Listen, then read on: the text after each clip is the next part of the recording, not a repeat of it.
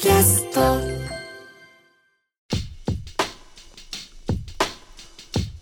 唐突ですが飛行機の座席についている読書灯、えー、使ったことありますでしょうか？夜間飛行のね、まあ、キャビンのライトを消して飛んでいる時に、まあ、自分の手元だけ明かりをつけたりするやつですよね。あの、天井のランプのスイッチを、まあ、探して、まあ、そばにあるスイッチを、えー、つければつくっていうようなタイプのものって、ょっとしたらこれちょっと昔の機体の話ですよね。えー、今時もっと手元の、えー、コンソールにボタンがいくつか並んでいて、おそらくこの中のどれかが読書とライトのはず。ね、なんだけど、ちょっとこれどれが読書灯なのかわからなかったりする。まあ別に押しちゃダメなボタンとかね、いきなり射出されてとかってことはないと思うんですが、まあ最悪うっかり CA さんを呼ぶボタンなんかを押してしまうと、ちょっと気まずい思いをしたりする。えー、可能性はあるので、ちょっとどれだろうって緊張しながら押してみるみたいなことって、えー、経験ないでしょうか。今日はどう考えても使い方がわからない機械、マシンについての話。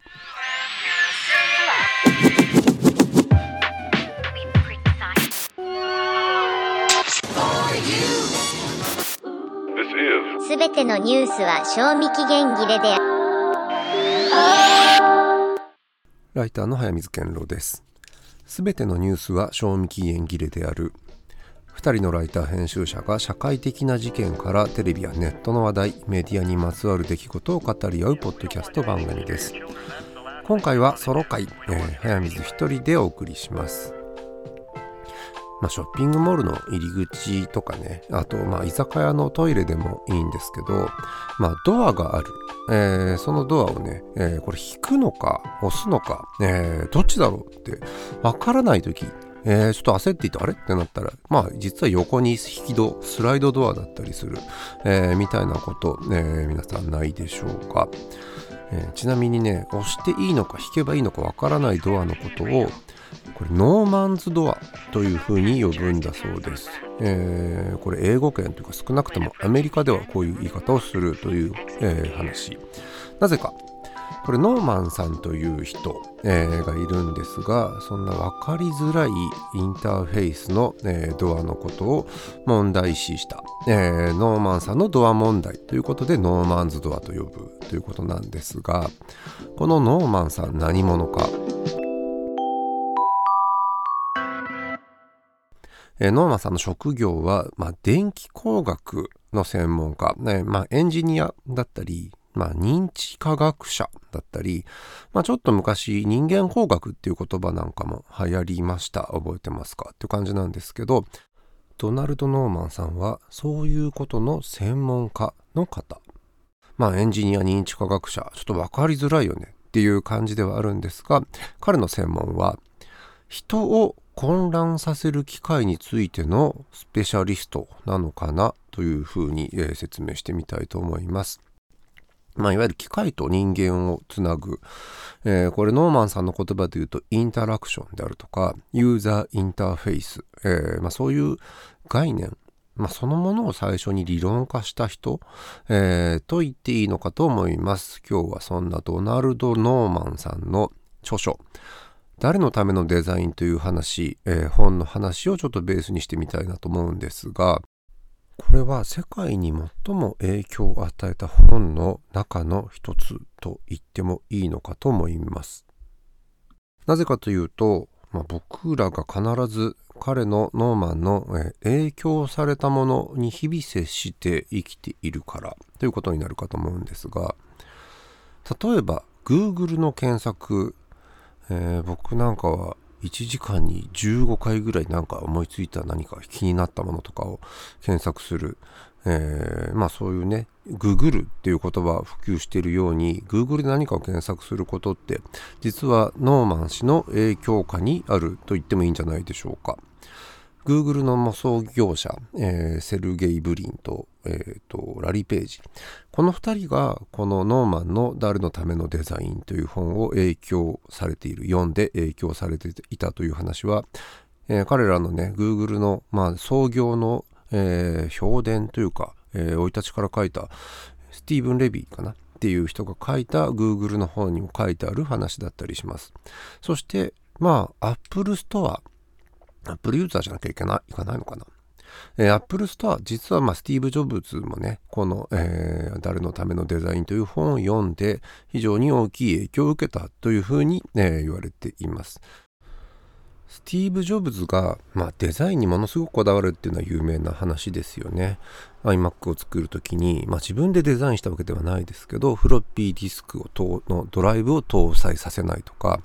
えー、iPod を作るときに電源のオンオフのスイッチを作らせないとか、まあ、ボタンを1個でも減らす、えー、そういうデザインのこだわりがジョブズのこだわりとして知られていますが、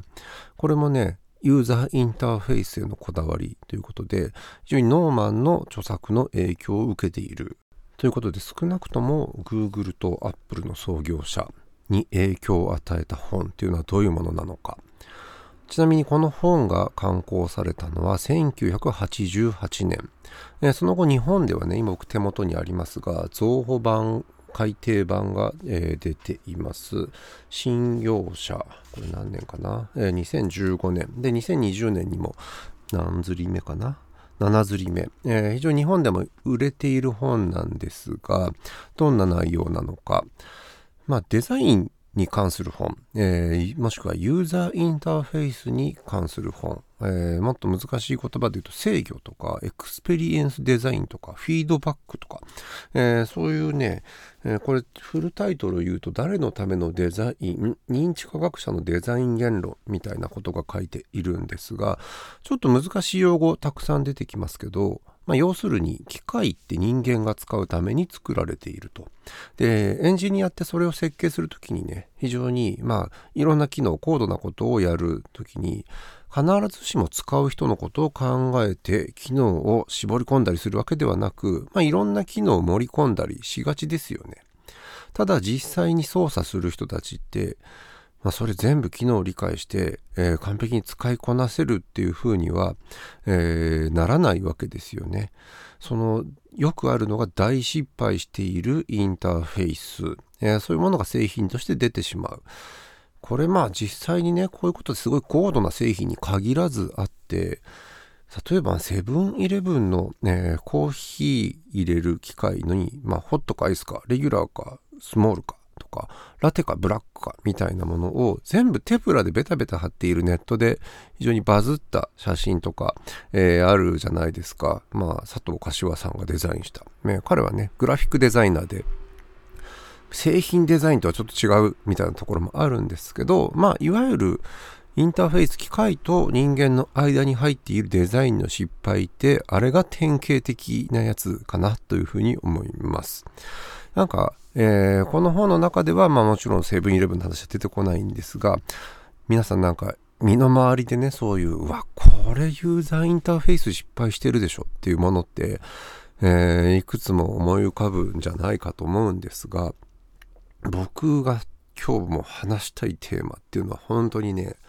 今時というか、車ですよね。で、僕、レンタカーをよく借りるんですけど、まあ、そのシートにねレンタカー借りて座ってさあ運転しようっていう時にスイッチエンジンオンすらできないことって今まで何度かありました、えー、松田車ですけどねハンドルの後ろにスタートボタンがあって隠れてて見えないみたいな気づかないっていうね、えー、キーを入れて回すスタイルじゃない車ってもう結構あるんですけどスタートスイッチ。まあこれ普通の大衆車でそれをする必要もちょっとわからないというか高級車ならちょっとわかるんですよ、えー、ランボルギーニ乗ったことないですけどね。まあランボルギーニのエンブレムをめくるとその裏にスイッチがあるみたいな非常に分かりづらいインターフェースの、えー、設計にしてる時ってあるんですけどこれなぜわざわざそこにつけたかっていうとまあ盗難防止。まあ、高い車の場合はレンタカーで借りられることもないので、まあ乗っている人はユーザーでしょうと。で、他の人が乗るシチュエーションって、まあ、盗難の可能性が高いとなると、そういう設計にするのまあね、わからなくもないんですけど、いやもうレンタカーでそれはちょっと勘弁してくださいよっていうのが、えー、僕はやまま、えー、出くわします。自分が鈍いだけなのかななんていうふうに思うんですが、あとプリウスね。ほんとレンタカーでプリウスを借りること僕も何度もあるんですけど、その度に、あと人に借りて運転したこともあるんだけど、これ、プリウスのシフトレバー、右上にシフトを入れると、これバックなんですけど、バックってリバースって R って書いてあるんですよね。で、そのままシフトを、えーと、右に出さずに下にやると、これ B えー、文字が書いてあるんです。そもそもね、シフトレバーを見ながら操作しないと、えー、体感的にわからないって設計もちょっと分かりづらいんですけど、R と B をこれ見た目で勘違いしてバックだから B だっていう風に入れちゃうと、えー、非常に危険。そういうね、えー、これプリウスのインターフェースの難しさみたいなことって、これネットで調べてもたくさん出てくるし、まあ事故が起こるたびにね、プリウスの、えー、操作系これ問題ないみたいな話になるんですけど、まさにこれも、えー、ユーザーインターフェースの失敗まではいかないんでしょうね。難しい例になっているかと思います。すべてのニュースは、ニュースは、賞味期限切れである。えー、僕自身自分の乗っている車ってマニュアルの車いわゆるクラッチ付きの、えー、車今時乗ってるんですけどまあオートマチック圧倒的にレンタカーってオートマチックじゃないですか。で、これでね、失敗って何度かあって、マニュアル車っていわゆるパーキングってないんですよね。えー、普通にニュートラルの状態で車を止めて、キーを抜くことができる。ただ、オートマチックってパーキングにしないと、キーが抜けない。えー、これ非常に、ただ単純にピーってとこに入れれば、車止まるんですけど、それに気づかなかったことがあって焦っちゃってたのかな。で、これも10年ぐらい前になると思うんですけど、これ放送の生放送にキーの抜け方がわからなくて遅刻したこと、えー、あります。こうインターフェースにまつわる失敗話って他僕も何回かあってですね、フジテレビの朝のフジテレビ批評っていう番組に出てる時に、まあ、首都高で自分の車で行ったところ途中事故があって、これ僕が事故ったわけではなくて、ちょっと前にね、NSX 走り屋が走ってたやつが、まあ、自損で、まあ、道路を塞いでしまって、しばらく開通しなかったことがあるんですよね。放送ギリギリについたことがあるんですよ。で、その時に、フジテレビの前に車止めて、えー、スタッフ、ディレクターが、えー、ギリギリ間に合いますっていうので、こっから、あのね、フジテレビって地下に駐車場があるんですけど、そこに止めるのは、プロデューサーかな？プロデューサーが来て、やっときますから先にスタジオにっていうので、ギリギリ間に合ったことがあって、その時の話で僕の車、当時乗ってた車の、やっぱり、バック、リバースの、えー、ところがですね、シフトノブをちょっと、えー、なんていうのかな、握り込んで上にずらして、じゃなきゃ、えー、リバースに入らないっていう機構があったんですよね。で、これがわからなくて、えー、そのプロデューサーが、まあ、フジテレビの駐車場に道を塞ぐ形で止めてしまうっていう事故。まあこれ朝の5時台の番組だったので、特に問題はなかったんですけど、まあ使いづらい車に乗っていることでの起こった弊害ってこともありました。で、今まで僕人生で一番これも困った、えー、ことはですね、福岡に、まあ遊びに行った取材だったのかな行った時にマニュアルのミニ、えー、ローバーのミニを借りたんですけど、交差点の真ん中で、まあ下手にね、マニュアル乗り慣れないもの乗って、発進に失敗したんですよね。その時にエンストしてしまって、で、いくらキーを回しても、エンジンがオンにならない交差点のど真ん中で。これめちゃめちゃ焦って全然、あ、止まったこれはバッテリーかなみたいな感じで、もううんともすんとも言わなくなったんですよね。で、その時に、本当にど真ん中、え、ー、と、もう周りもね、その、本当に迂回して通っていくみたいな、ほぼ、まあ、事故に等しいような状況で、冷静にスマホで、えー、ミニ、エンスト、イグニッションって調べたら、ブレーキを強く踏み込んだ状態ではないと、エンジンがオンになりませんっていう、ちょっとローカルルールなんだけど、えー、そこでね、同乗者もいない一人で運転してる時の、えー、アクシデントなので、まあ、そこで調べるまで分からなかった。これ発信する時ね、たまたま、えー、エンジンオンのままレンタカーの人に借りたから、エンジンのかけ方わからないまま乗ってって恐ろしいなと思うんですけど、ちょっと僕はこういうね、レンタカーの失敗がちょっと一人多すぎるのかもしれないんですけど、これ言っておちょっとわかんないな。やっぱ自分で機械音痴なのかなっていう気もするというか、普通の人たちはそんなこと失敗してないのかもしれないですけど、いや、これだけどね、機械と人間の間にあるユーザーインターフェースとか、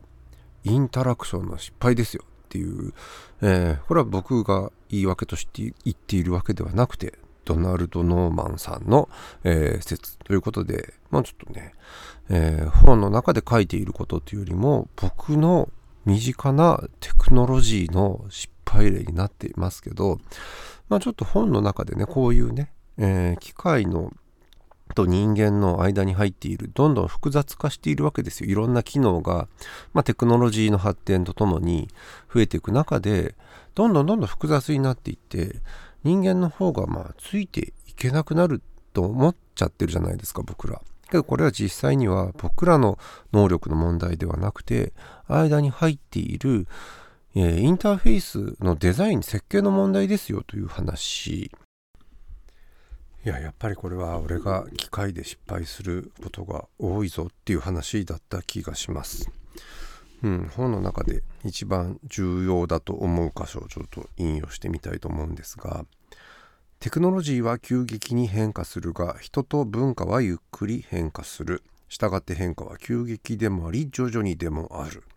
うん、この話はですね、まあ、使う人たちっていうのも